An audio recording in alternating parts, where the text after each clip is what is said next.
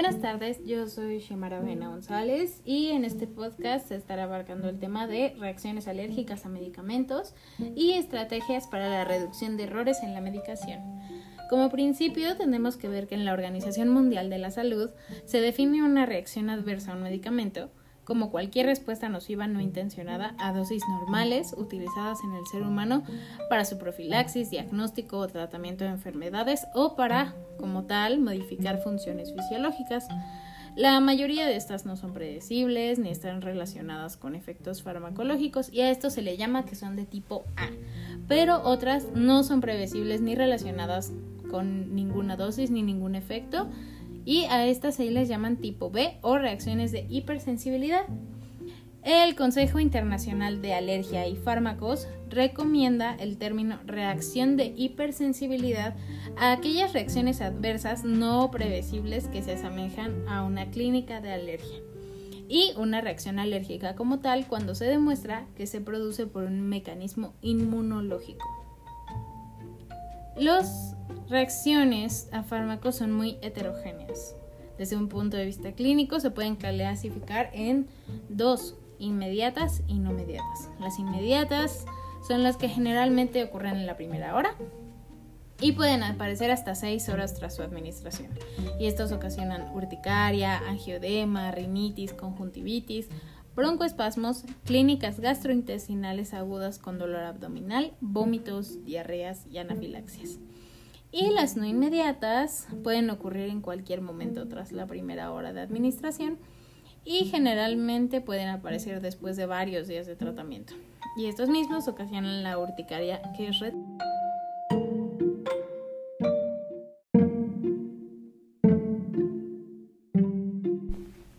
En muchas ocasiones, estas reacciones adversas a medicamentos son comunicadas por nuestros mismos pacientes, pero aunque no se hayan confirmado.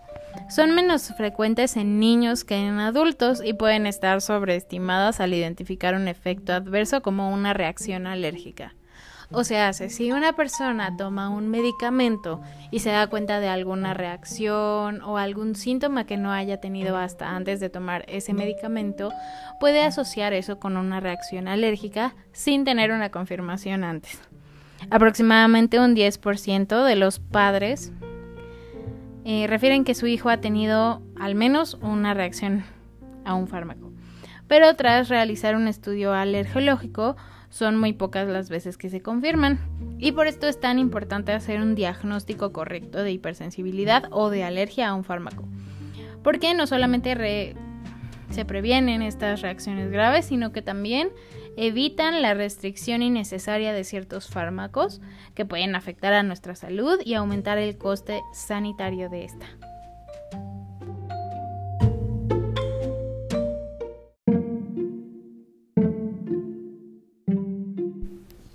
Existen distintas formas o motivos en los cuales puede reaccionar nuestro cuerpo a un cierto medicamento.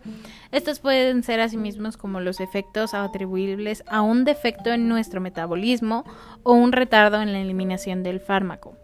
También puede deberse a la intolerancia por un incremento de la susceptibilidad individual a un determinado medicamento, incluso con pequeñas dosis. Y un ejemplo de este es el sinconismo tras pequeñas dosis de quinina. Pueden existir efectos colaterales propios de cada medicamento, como la acción sedante en los antihistamínicos. Pueden existir efectos por alteración del equilibrio biológico entre especies de microorganismos. Pueden existir reacciones atribuibles a la liberación de histamina, ya que ciertas personas son más sensibles a esta que otras. Pueden existir las reacciones determinadas genéticamente. Este grupo es un poco bajo, ya que se incluye, por ejemplo, la anemia hemolítica. Puede existir la idiosincrasia a ciertos medicamentos y las reacciones alérgicas o de hipersensibilidad y esto depende del cuerpo de cada persona. Por eso es tan importante cuando se va a lanzar un fármaco hacer pruebas en diferentes tipos de persona y en diferentes tipos de rangos de edad, de diferentes rangos de raza y sexo, para que esto no determine tanto en qué varía las reacciones de un medicamento o no.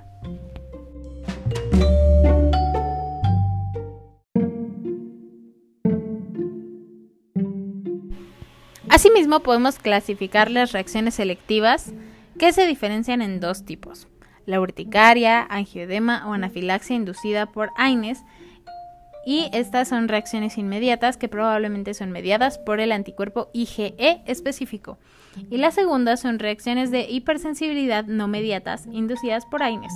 Generalmente ocurren tras 24 a 48 horas de la toma del fármaco y son mediadas por linfocitos T específicos. Estas se manifiestan con síntomas cutáneos, como el exantema, pero también pueden ser reacciones órgano específicas, como una misma afectación renal o reacciones adversas cutáneas graves. Y las reacciones no selectivas o de intolerancia cruzada se diferencian en tres fenotipos. La enfermedad respiratoria exacerbada, que es una reacción con broncoespasmo, rinitis con rinorrea y congestión nasal en el paciente con asma.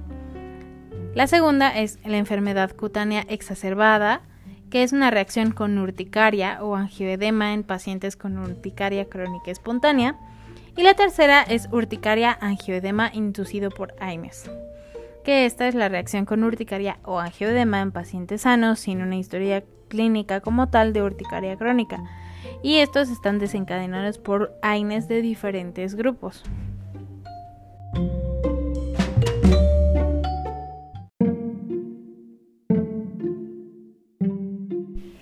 Ahora, ¿cuáles son los fármacos que están más relacionados con las reacciones alternas o las reacciones de hipersensibilidad? Los macrólidos son los más implicados con más frecuencia en la sospecha de una reacción, pero las reacciones de hipersensibilidad a la sulfamida se confirman en mayor proporción. En un estudio realizado de 96 niños con sospecha de reacción a un antibiótico no betalactámico, se dio un 15.6% de los casos. La claritromicina era el fármaco sospechoso en un 63.6% de los casos, pero este solo se confirma en el 2%, mientras que el cotrominazol era el fármaco sospechoso en el 14.6% de los casos y se confirma en el próximo 14%.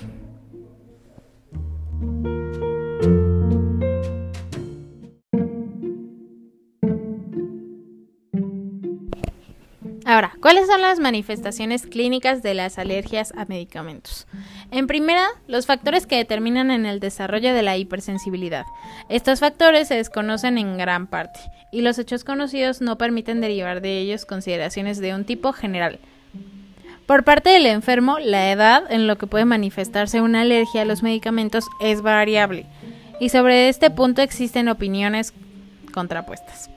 Dada la diversidad de cuadros clínicos que pueden producir, según un científico llamado Sirk en 1960, las reacciones alérgicas a medicamentos antituberculosos son raras antes de los 15 años.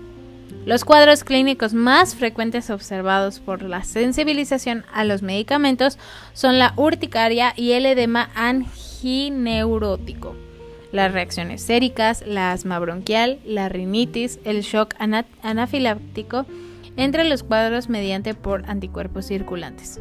Entre los originados por hipersensibilidad celular, los más frecuentes son el eczema de contacto y las erupciones fijas a medicamentos. Menos frecuentes son las enfermedades hematológicas de tipo autoinmune y los cuadros cutáneos condicionados por mecanismos inmunológicos no totalmente conocidos, como lo son síndromes linfomantosos, fiebre medicamentosa, eritema multiforme, eritema buloso, eritema nudoso, eriodema exfoliativa, necrosis tóxica epidérmica.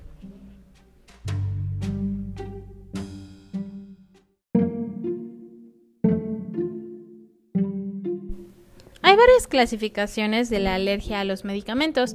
La primera es por sensibilidad de tipo inmediato, que es anafiláctica, espontánea familiar, sensibilidad de tipo Arthus. La segunda es por sensibilidad de tipo tardío, que es celular sin anticuerpos séricos. Y en esto podemos clasificar al eczema de contacto, a las erupciones fijas por medicamentos y a la fotodermatitis o la fotosensibilización. La tercera es por un mecanismo de tipo inmunitario o citotóxico, con aglutininas, emulsinas contra el medicamento más las células del tipo del propio individuo. Y aquí podemos clasificar a la agranulocitosis, la púrpura trombopénica, la anemia hemolítica y la pencitopenia. Y el cuarto es por un mecanismo indeterminado. Y en este mismo se divide en cutáneo, donde podemos poner a la necrólisis tóxica epidérmica. Y aquí se clasifican varias cosas, como los eritemas nudosos, la eritrodermia exfoliativa, las eritemas bulbulosas o penfijoideas y el edema o eritema polimorfo, así como el síndrome de Stevens-Johnson.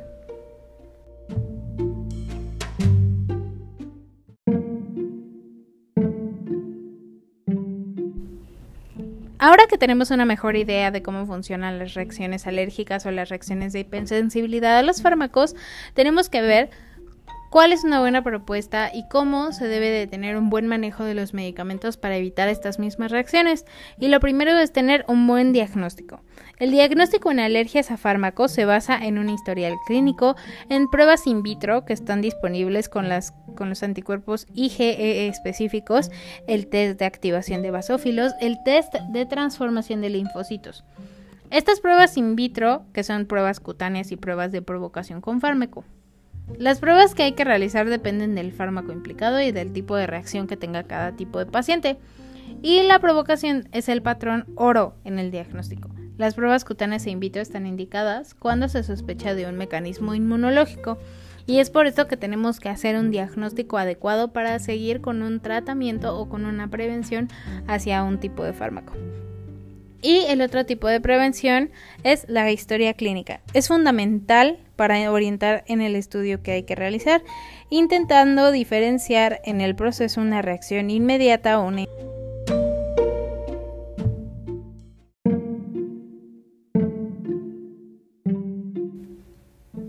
una reacción no mediata. La prevalencia de estos cuatro infecciosos que causan exantema es muy alta en los niños por lo que es importante diferenciar ambas situaciones. Las confusiones más habituales en el uso de antibióticos son el exantema súbito, la mononucleosis infecciosa y la urticaria infecciosa. Y el uso racional de estos antibióticos es la mejor estrategia para evitar estas confusiones. Las reacciones adversas como vómitos o diarrea no deben diagnosticarse como una reacción de hipersensibilidad, pero si hay clínica sugerente de reacción de hipersensibilidad, se debe de derivar a la consulta alérgica.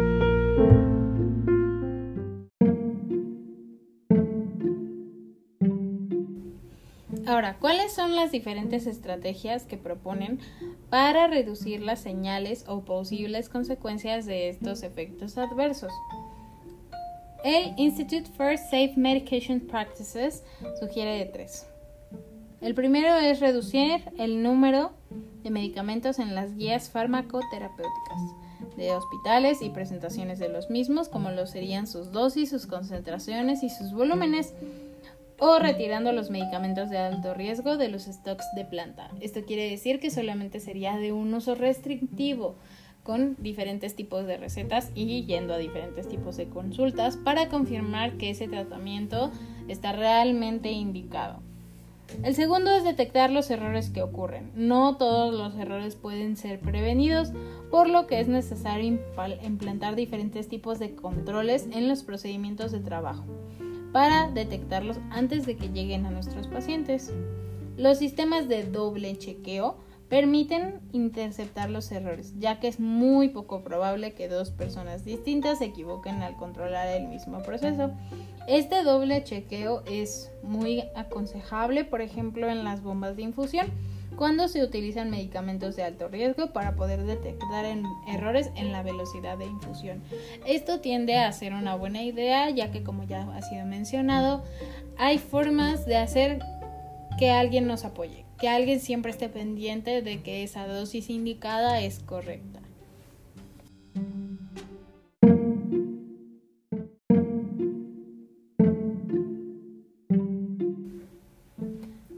Medidas que podemos permitir que detecten errores y dificultar que lleguen a los pacientes es la revisión y validación de las prescripciones por un farmacéutico, ya que este va a comprobar los límites de la dosis, la duración de los tratamientos, cuántas veces el paciente es capaz de, capaz de ir a comprar esa misma dosis, etc. Por otra parte, la medida más representativa para hacer que sea imposible que ciertos errores ocurran es la preparación y la dispensación por el servicio de farmacia Esto va a evitar muchos errores e incluso se puede conjuntar con la medida de doble chequeo, ya que este mismo puede pasar a través de un proceso de validación y otro a través de un proceso de estar monitorizando qué tantas reacciones alérgicas hay y el por qué se están dando.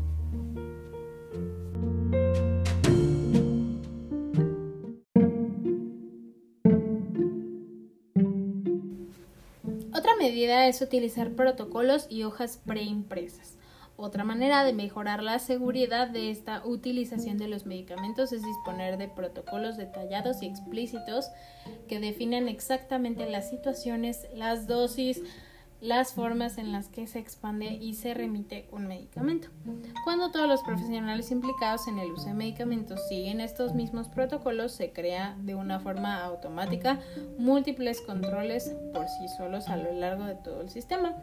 Los protocolos son especialmente útiles, por ejemplo, en las quimioterapias, ya que los esquemas de tratamiento son complejos, son cambiantes, lo que facilita la aparición de errores y más que estos pacientes tienen un sistema inmune tan debilitado con un tratamiento que va a debilitar aún más su sistema inmunológico y puede crear aún más reacciones alérgicas.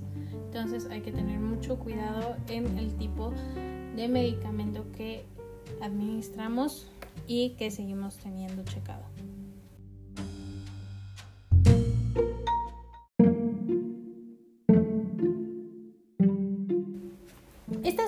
Hojas reimpresas de prescripción con espacios en blanco para complementar los datos propios del paciente y realizar los cálculos también mejoran la seguridad del uso de medicamentos, además de que permiten estandarizar los medicamentos y las dosis a utilizar y no se hace este típico teléfono descompuesto. O por ejemplo cuando nuestros pacientes llegan a perder alguna receta o llegan a perder la cuenta de cuántas dosis son las que están recomendadas o prescritas en su receta y quieren ir a la farmacia a solicitar de otras. Esto ya se tenía mencionado un poco en lo anterior del doble chequeo o del chequeo por el mismo farmacéutico que va a repartir de ese fármaco, pero a veces los pacientes pierden la noción de cada uno de sus medicamentos y esto también es importante, la organización y la dedicación correcta a nuestros pacientes.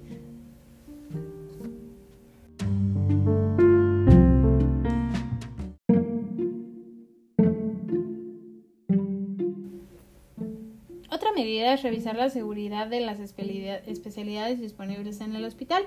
Los medicamentos de alto riesgo, incluidos como los GFT, deben revisarse para evitar errores ocasionados por la apariencia o el mismo nombre similar con otro fármaco.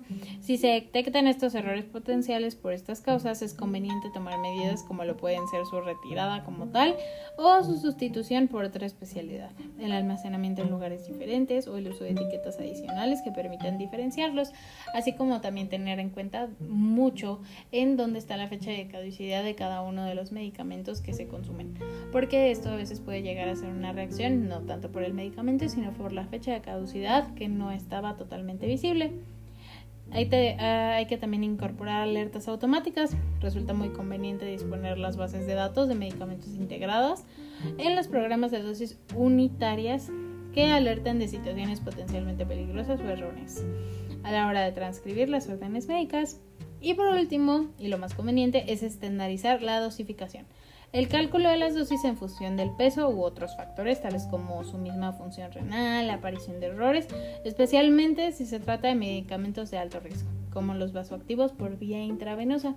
Es importante esta misma educación tanto a los médicos como a los pacientes y en una época donde la tecnología está abarcando mucho, mucho más lugar en el mercado de la medicina, también debería de hacerlo en la, en la farmacología como tal.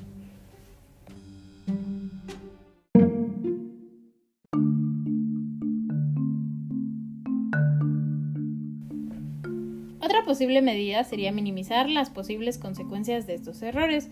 También es posible realizar cambios en los procedimientos de trabajo con el fin de disminuir la gravedad de estos errores.